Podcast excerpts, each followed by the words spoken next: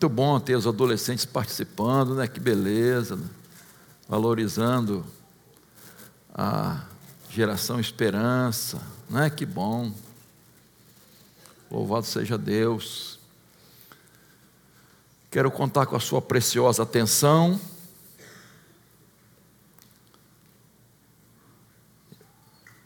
Na leitura da palavra de Deus, esse texto que fala diretamente sobre este assunto, geração esperança. Eu quero falar de velhice vitoriosa.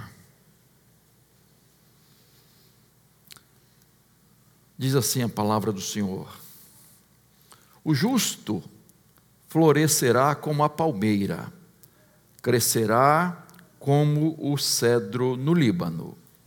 Plantados na casa do Senhor, florescerão nos átrios do nosso Deus. Na velhice ainda darão frutos, serão cheios de seiva e de verdor, para anunciar que o Senhor é reto.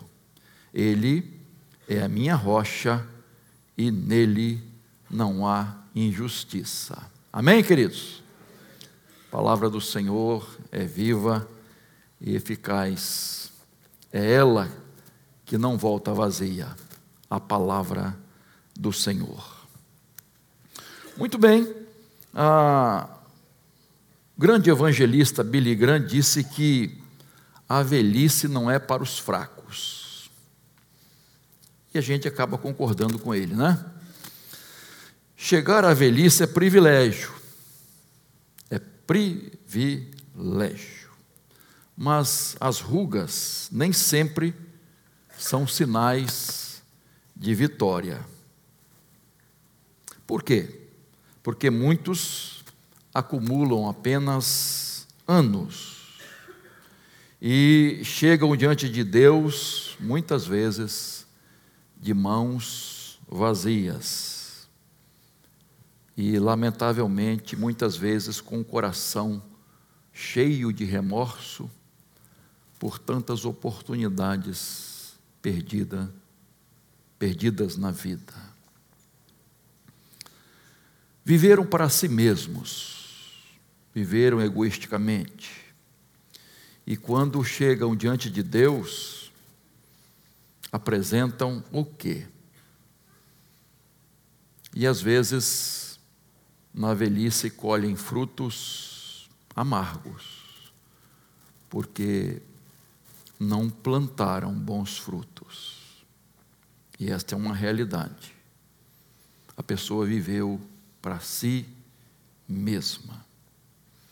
E aí, irmãos, uma coisa que eu gosto de pensar é quando a pessoa chega nesse ponto, ela precisa olhar para trás e automaticamente ela olha para trás. E ela faz aquela, aquela, aquele filme, passa aquele filme da vida. E como ela olha para trás, com gratidão ou com tristeza? Não estou dizendo que não cometa erros, todos nós cometemos erros. Mas o, o extrato, o resumo né, da vida é o quê? Aquela vida se resumiu em quê? Eu sei que hoje não é dia de falar de morte, mas às vezes a gente está no, no, sepultamento, né, fazendo é, o culto fúnebre, e o que dizer daquela pessoa? Às vezes a gente fica em situação difícil, irmãos. O que dizer daquela pessoa que o corpo está ali? Então, nós precisamos, não só os idosos, jovens, adolescentes, adultos, precisamos ter uma vida que glorifique a Deus, uma vida que honre o nome do Senhor, de obediência à palavra de Deus. Para quando chegar na velhice, a gente ter a, a satisfação, a alegria, o contentamento de ter o dever cumprido feito a vontade de Deus, realizado a vontade do Senhor, perseverado no caminho do Senhor. E isso não há preço, irmãos. Não há preço. Por isso que eu quero assim meditar com os irmãos hoje sobre essa velhice vitoriosa. Como enfrentar vitoriosamente a velhice. E aí eu estou falando para os adultos enfrentar a velhice, mas estou falando para todas as idades, porque muita coisa vai depender de como você vai chegar lá. E às vezes a gente quer voltar no tempo, tem vontade de voltar no tempo e não tem como, né? Ah, se eu pudesse voltar no tempo. Deixa a Bíblia aberta aí, por favor. Primeira coisa que eu destaco aqui, irmãos, para enfrentar vitoriosamente essa velhice, é, precisamos reconhecer que a velhice é um tempo de gratidão. Tempo de gratidão, apesar das fraquezas físicas. E o salmo começa assim: Bom é render graças ao Senhor e cantar louvores ao teu nome, ó Altíssimo.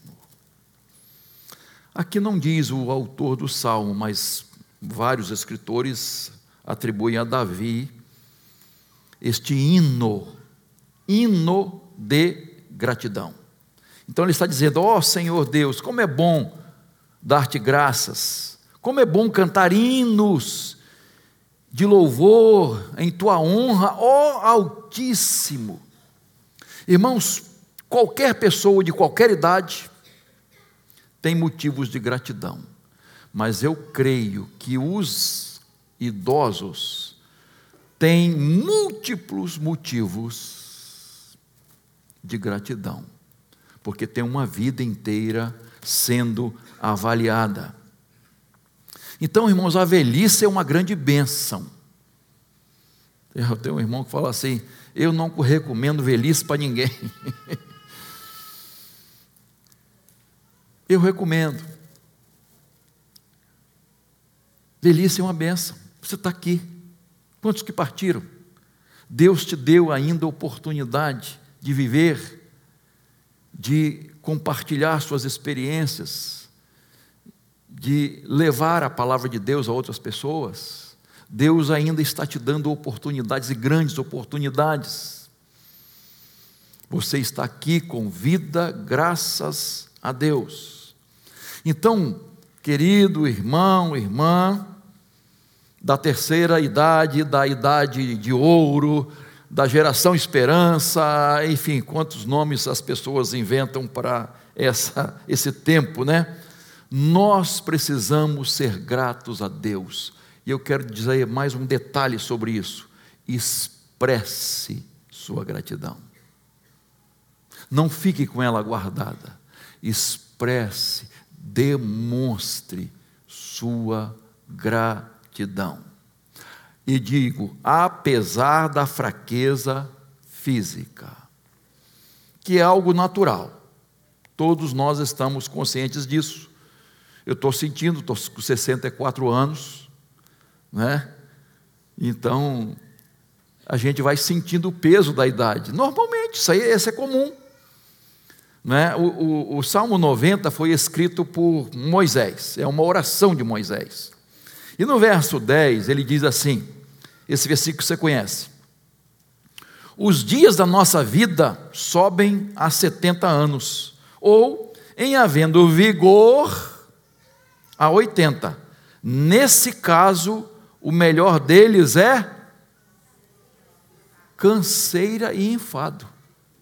E olha que é Moisés que está falando. É Moisés, não sou eu. Então a canseira e o enfado é normal. Assuma isso, meu irmão, minha irmã. E não pode ser diferente. Faz parte da nossa natureza. Nós precisamos viver assim e, estar conscientes disso. Ah, Há exceções, né? Moisés foi um que eu estou citando aqui, Josué, Caleb e Nedina, 106, né? Há exceções a essa regra, mas naturalmente estamos cansados, estamos enfadados. O Salmo 71, 9, que é um salmo da, é, é uma súplica de um ancião. Esse é o, o título desse salmo. Ele diz assim: Não me rejeites na minha velhice, quando me faltarem as forças, não me desampare. Uma realidade. Natural, queridos. O salmista está dizendo que Davi reconhece, Senhor, minha velhice, eu estou fraco aqui, eu preciso do teu amparo. Cada vez mais eu, eu, eu dependo do Senhor. Não me abandone, Senhor, na minha velhice. Então, eu sei que muitos filhos, familiares, abandonam alguns idosos, e vocês sabem disso também. Mas tenha certeza de uma coisa, meu irmão, minha irmã: Deus nunca vai te abandonar. Porque o idoso às vezes fica pensando no futuro, né? Quem vai cuidar de mim? Será que as pessoas vão ter paciência comigo? Como é que vai ser? Há uma preocupação natural. Meu irmão, minha irmã, Deus cuida de você e Deus vai usar pessoas para fazer isso. Ele vai te sustentar. Você jamais estará abandonado e abandonada. Então, o que eu quero destacar aqui neste ponto, irmãos, é, querido idoso, não fique é, é, focalizando as fraquezas físicas, as dificuldades, os problemas, dando muita atenção a isso, esquecendo de que Deus está abençoando você, esquecendo de dar graças, apesar das fraquezas físicas. Então, concentre sua mente, seu coração no louvor. É isso que o versículo primeiro diz. No louvor, na adoração a Deus, na sua gratidão a Deus. Confie na provisão do Senhor. Isso é muito importante para a sua alegria, que foi falado hoje de manhã. É muito importante para o seu bom humor, para você viver com satisfação, com alegria. Deus jamais te abandonará. Nunca te abandonou e não vai fazer isso na velhice. Você acha que Deus seria capaz disso? Te abandonar exatamente no momento que você talvez mais precise. Então, não duvide de Deus. Meu querido irmão, irmã idoso, idosa, velhice não é doença. Não é doença. Ela pode vir acompanhada de algumas doenças. Então, nada de ficar reclamando, nada de ficar cobrando os filhos até a presença deles. Nada de murmuração, nada de deixar essas tristezas abater seu coração. Você que não tem que mendigar atenção. Os filhos, os netos, eles precisam saber o valor que tem, que vocês têm, e o valor de dar atenção a vocês. Então não é por cobrança, não é por imposição, é por amor, com alegria, com satisfação. Isso é importante, irmãos. Cuidar dos idosos não é só dever dos seus familiares, é privilégio. E Deus abençoa quem faz isso. Então, lembre-se disso. Ah, pastor, eu cometi falhas. Paciência. Quem não as cometeu? Tá? Concentre seu coração é, na gratidão. Louve ao Senhor engrandeça o Senhor na sua velhice. Não se esqueça de fazer isso. Segunda lição que eu tiro aqui, irmãos, enfrentamos vitoriosamente a velhice, reconhecendo que essa idade, que esse tempo é oportuno para testemunhar. E o texto que lemos, versículo 12 a 15, eu vou reler aqui, né? o justo florescerá como a palmeira, crescerá como o cedro no Líbano, plantados na casa do Senhor, florescerão nos atos do nosso Deus, na velhice ainda darão frutos, serão cheios de seiva e de verdor, para anunciar que o Senhor é reto, Ele é minha rocha e nele não há injustiça. A palmeira e o cedro são usados aqui como símbolos do justo. E olha que esse detalhe: foram plantados na casa de Deus, na casa do Senhor, nos átrios do nosso Deus. Por isso, eles são representados é, por essas duas plantas, essas duas árvores. E o fato de serem, terem sido plantados na casa de Deus é a ideia de que foram salvos, regenerados. Pessoas salvas, regeneradas. A gente costuma dizer que a sabedoria está no idoso e a força está no, na juventude. Mas se você for lá em Jó capítulo 12, 12, 13, não precisa ir agora, mas ele diz assim que não, Sabedoria necessariamente não está na pessoa idosa. A força necessariamente não está na juventude. Força e sabedoria estão no Senhor. É isso que ele diz. No Senhor. Então, queridos, nós precisamos entender que plantados são pessoas salvas, regeneradas. E eu quero tirar três lições aqui neste ponto. Primeiro, a perseverança. A perseverança, essas duas plantas nos mostram perseverança. Os justos florescerão em todos os lugares, nos vales, nas montanhas, nos desertos. Essas duas árvores enfrentam secas, calor, frio, ventania, tempestade, geadas, e assim acontece com os justos, as pessoas idosas, mas elas não perdem o seu verdor. É isso que o texto está dizendo.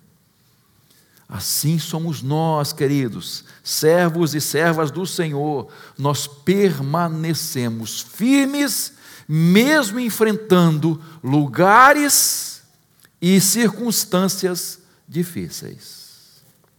Eu não sei quais as circunstâncias difíceis que você está enfrentando. Onde você foi plantado, eu não sei qual a situação que você vive dentro da sua casa,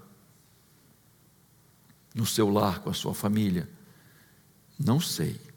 Mas o que a palavra de Deus está dizendo é que você deve permanecer firme cheio de verdor, de vida, mesmo estando em lugares difíceis, mesmo enfrentando épocas difíceis, circunstâncias difíceis. Permaneçam firmes no Senhor.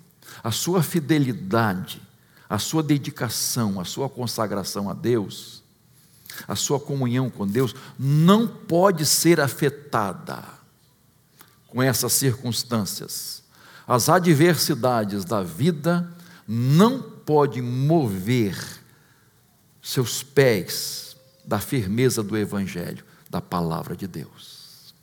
Não permita que nada te abale, nada te tire de combate, nada tire o seu verdor, a sua vida, a sua alegria, o seu ânimo, a sua satisfação de seguir a Jesus. Então, perseverança. Segunda coisa que eu aprendo aqui é utilidade.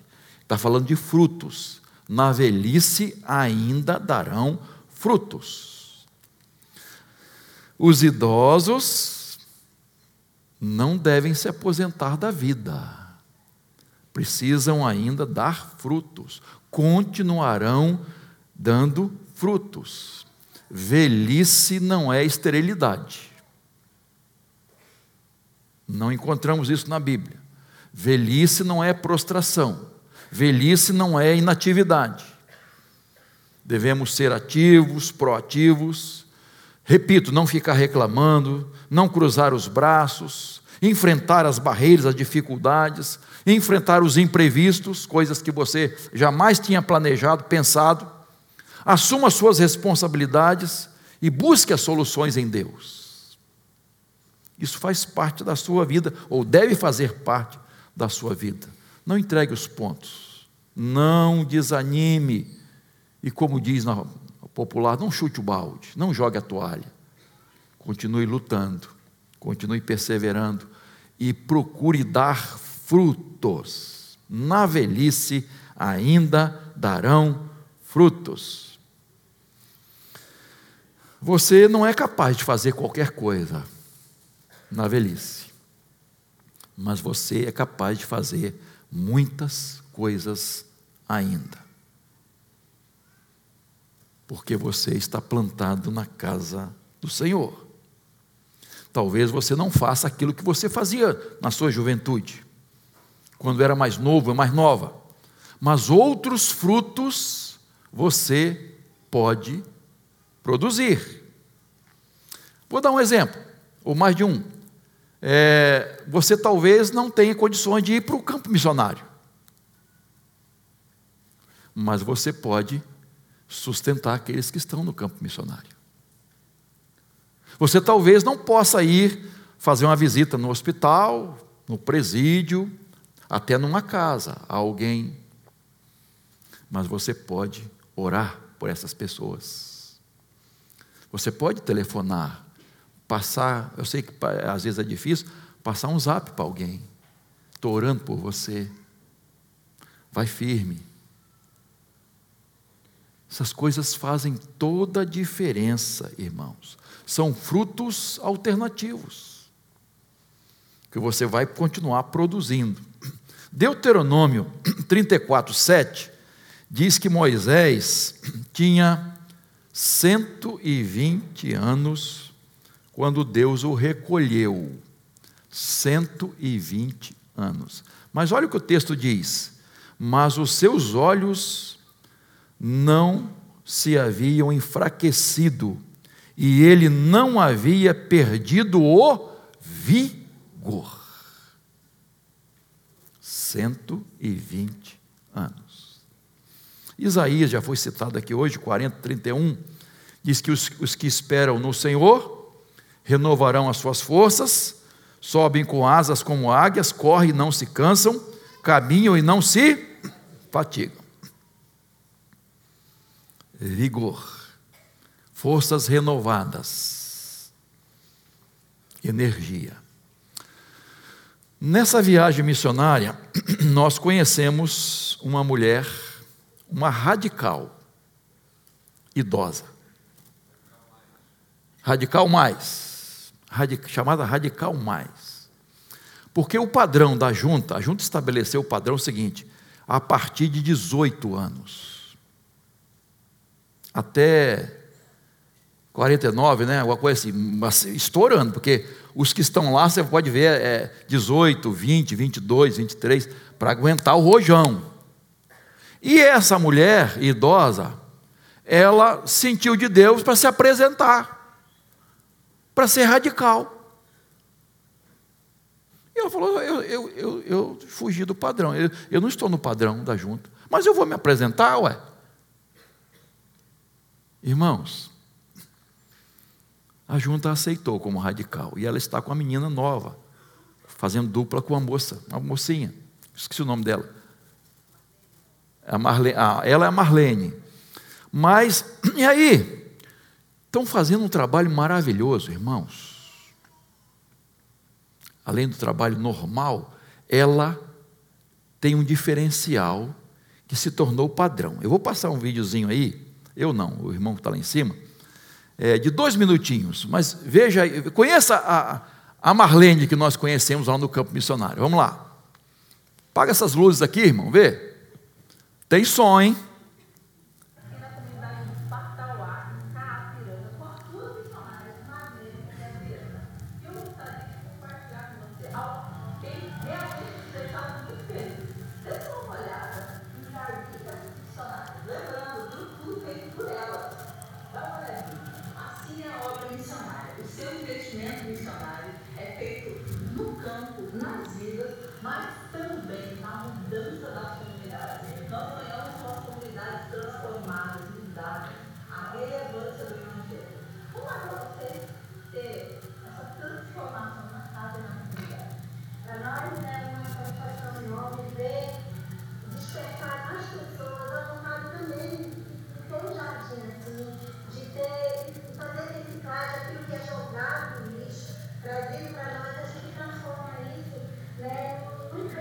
Right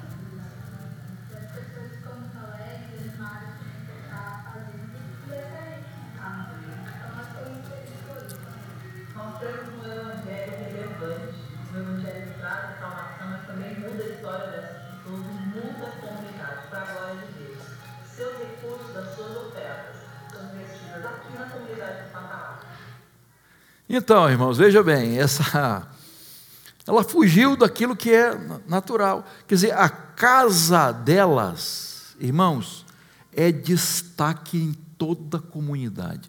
As pessoas param para ver. Quer dizer, olha só, a, a, mensagem até nisso, né? Elas pegam as coisas dos rios, como foi falado aí, é, que não presta, elas vão transformando, mostrando como Deus faz em nossos corações nas vidas. Ele pega essas vidas e transforma. Uma pessoa idosa, frutos diferentes. Irmãos, nós podemos ser usados por Deus ainda na velhice, dar frutos para a glória de Deus. A terceira é, destaque que eu faço aqui nesse ponto ainda, que o texto diz, é, fala para testemunhar. Na velhice é preciso testemunhar, anunciar, proclamar, testemunhar. Tá? Então, o salmista, até o final da sua vida, tem o propósito de anunciar a retidão do Senhor, diz o texto, falar de Jesus. No dia 31 de dezembro, no culto de vigília aqui, teve uma idosa que deu um testemunho aqui. Vocês lembram quem foi? E que ela ia com o Evangelho de João, entregando aos médicos, às enfermeiras. Quem foi? Ruth Lima, ó, aquela cabecinha branca que está ali atrás. Ó, né? Então, olha só, irmãos. Testemunhando de Jesus Poderia nem pensar nisso, mas já fiz. E a vida toda dedicada ao Senhor, desde pequenininha. Não é? Quem acompanha aí sabe da vida da irmã Ruth, mas produzindo frutos, irmãos, falando de Jesus, testemunhando do Evangelho. Como isso é importante, irmãos, fazer isso com satisfação, com alegria, com desejo de ver vidas transformadas pelo poder do Evangelho. Zacarias, capítulo 8, 4 e 5, fala de idosos sentados nas praças de, na praça de Jerusalém, rodeados de meninos e meninas. Eu, eu, eu, eu amei essa, essa figura aqui. É, é, é os idosos de bengala, tá? mas ali na praça, rodeado de meninos e meninas. Fazendo o que, irmãos? Eles testemunhando falando para aquelas crianças o amor de Jesus. No Salmo 71, 18, que já comentamos aqui, não é? Não me desampares, ó Deus, agora que estou velho e de cabelos brancos, até que eu tenha declarado à presente geração a tua força e às gerações vindouras o teu poder. Se você ler esse salmo todo, o salmista vai dizendo que é, é, eu irei na força do Senhor, eu vou anunciar as maravilhas de Deus, o poder de Deus, aquilo que Ele me ensinou, aquilo que Ele falou ao meu coração, eu vou transmitir a outras pessoas, a esta geração e as próximas gerações. Olha, olha a prospecção. Olha o olhar para o futuro, para essa, e vou anunciar para as próximas gerações. Isso, irmãos, é produzir frutos para o Senhor, na velhice, queridos. Anunciar a, a, a obra do Senhor, as maravilhas de Deus, é, que aquelas coisas que Ele fez na nossa vida, está fazendo e ainda vai fazer. Então, idoso, idosa, produza frutos. Você tem muitos frutos para produzir ainda, para a glória de Deus. Amém? E por último, enfrentamos vitoriosamente a velhice, reconhecendo que na velhice ainda é tempo de sonhar. O que? Sonhar o verso 10, veja aí.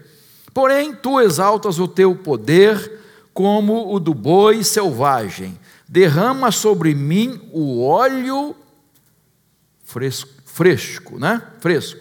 O, o, 20, o Salmo 23, 5, que você conhece bem, a parte B, diz assim: Unges a minha cabeça com óleo e o meu cálice transborda. Joel capítulo 2, verso 28, a parte B, diz que Deus derramará o seu espírito e os seus velhos sonharão. Sonharão. Pastor, idoso não sonha mais. Quem disse? Sonha para os jovens. Para os... Quem disse isso? Pelo poder do Espírito Santo você pode sonhar ainda pode sonhar, sendo cheios do Espírito Santo. Sonhar e trabalhar para que esses sonhos se realizem. O grande homem de Deus chamado Abraão começou a sua jornada com quantos anos, irmãos? 75 anos. Moisés foi libertar o povo do Egito com quantos anos, irmãos? Hã? 80 anos. Caleb, com 85 anos, ele diz que tinha muitos projetos ainda para conquistar, muita terra para conquistar. O grande evangelista Billy Graham, que muitos aqui conheceram, né, escreveu o seu último livro com 93 três anos. E o título do livro é Minhas Últimas Palavras. E ele chamou de A Caminho de Casa, o livro. Com 93 anos, irmãos. E, queridos, podemos sonhar.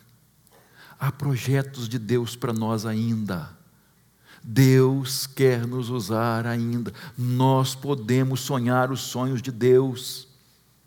Então, deixe o Espírito Santo de Deus agir na sua vida, encher seu coração, e você vai ser usado e usada por Deus, mesmo na velhice, apesar da velhice.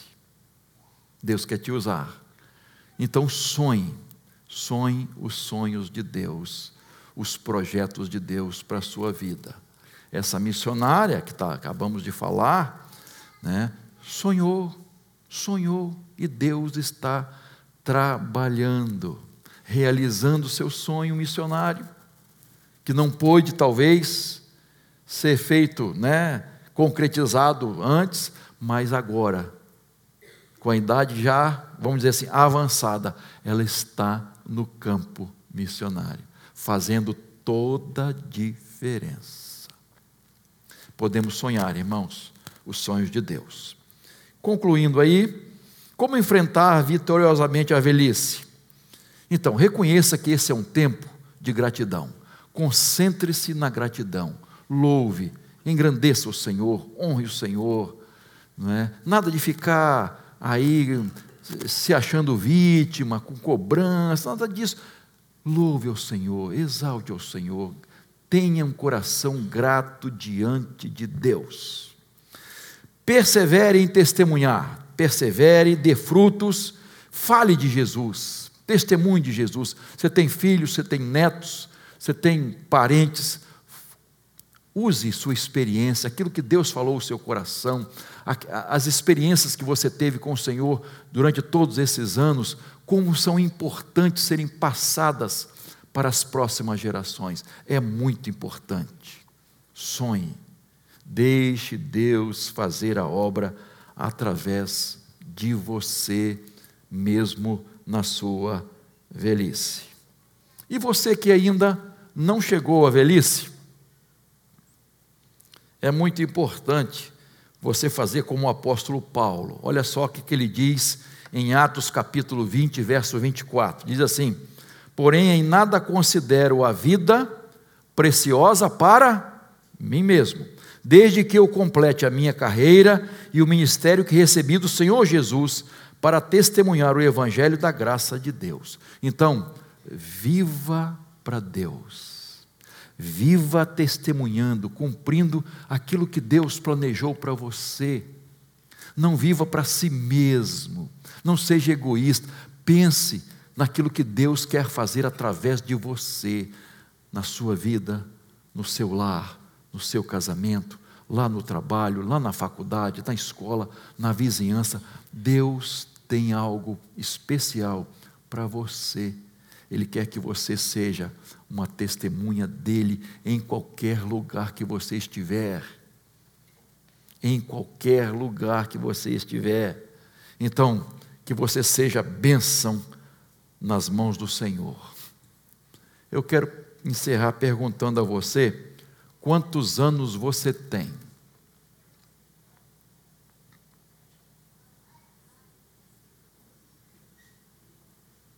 Quantos anos você tem? Eu não estou perguntando a sua idade. Porque você não tem mais os anos que passaram. Quantos anos você tem ainda? Hum? Alguém sabe? Não sabemos. Eu não sei se eu tenho mais um, mais dois, mais cinco, mais dez, mais vinte. Não sei. Nós não sabemos, irmãos. Nós temos que olhar para frente. O tempo passa e passa rapidamente. Às vezes, a gente está perdendo a vida, gastando a vida que Deus nos deu com aquilo que é comum, que é comum a todos.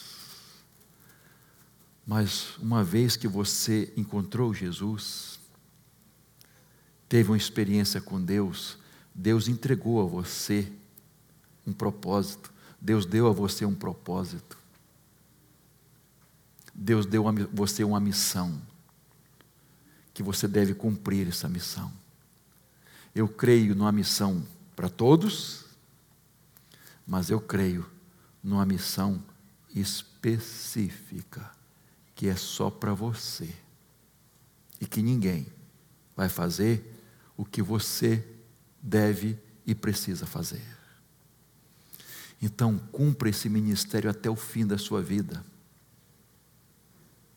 até o fim da sua jornada, com uma vida realizada, frutífera, para quando você chegar perto da sua partida, você possa se sentir feliz, realizado, realizada.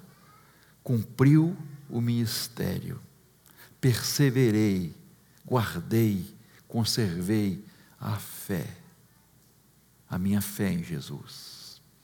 E aí você poderá dizer, como o apóstolo Paulo, lá em 2 Timóteo 4, 7 e 8: Combati o bom combate, acabei a carreira e guardei a fé, conservei a fé, perseverei na fé. E agora, o que que me espera? A coroa da justiça. O Senhor vai me entregar a coroa. Ele me aguarda com a minha coroa. Irmãos, que possamos chegar ao final da vida com essa convicção do apóstolo Paulo. Cumpri o meu ministério, eu combati esse bom combate, eu perseverei na fé. E a minha coroa está guardada para receber do Senhor, das mãos do Senhor. Tem realização maior do que essa, irmãos? Existe propósito maior na vida do que este? Esperança maior do que essa? Não. Que Deus nos ajude a viver assim para a glória dele. Amém, queridos?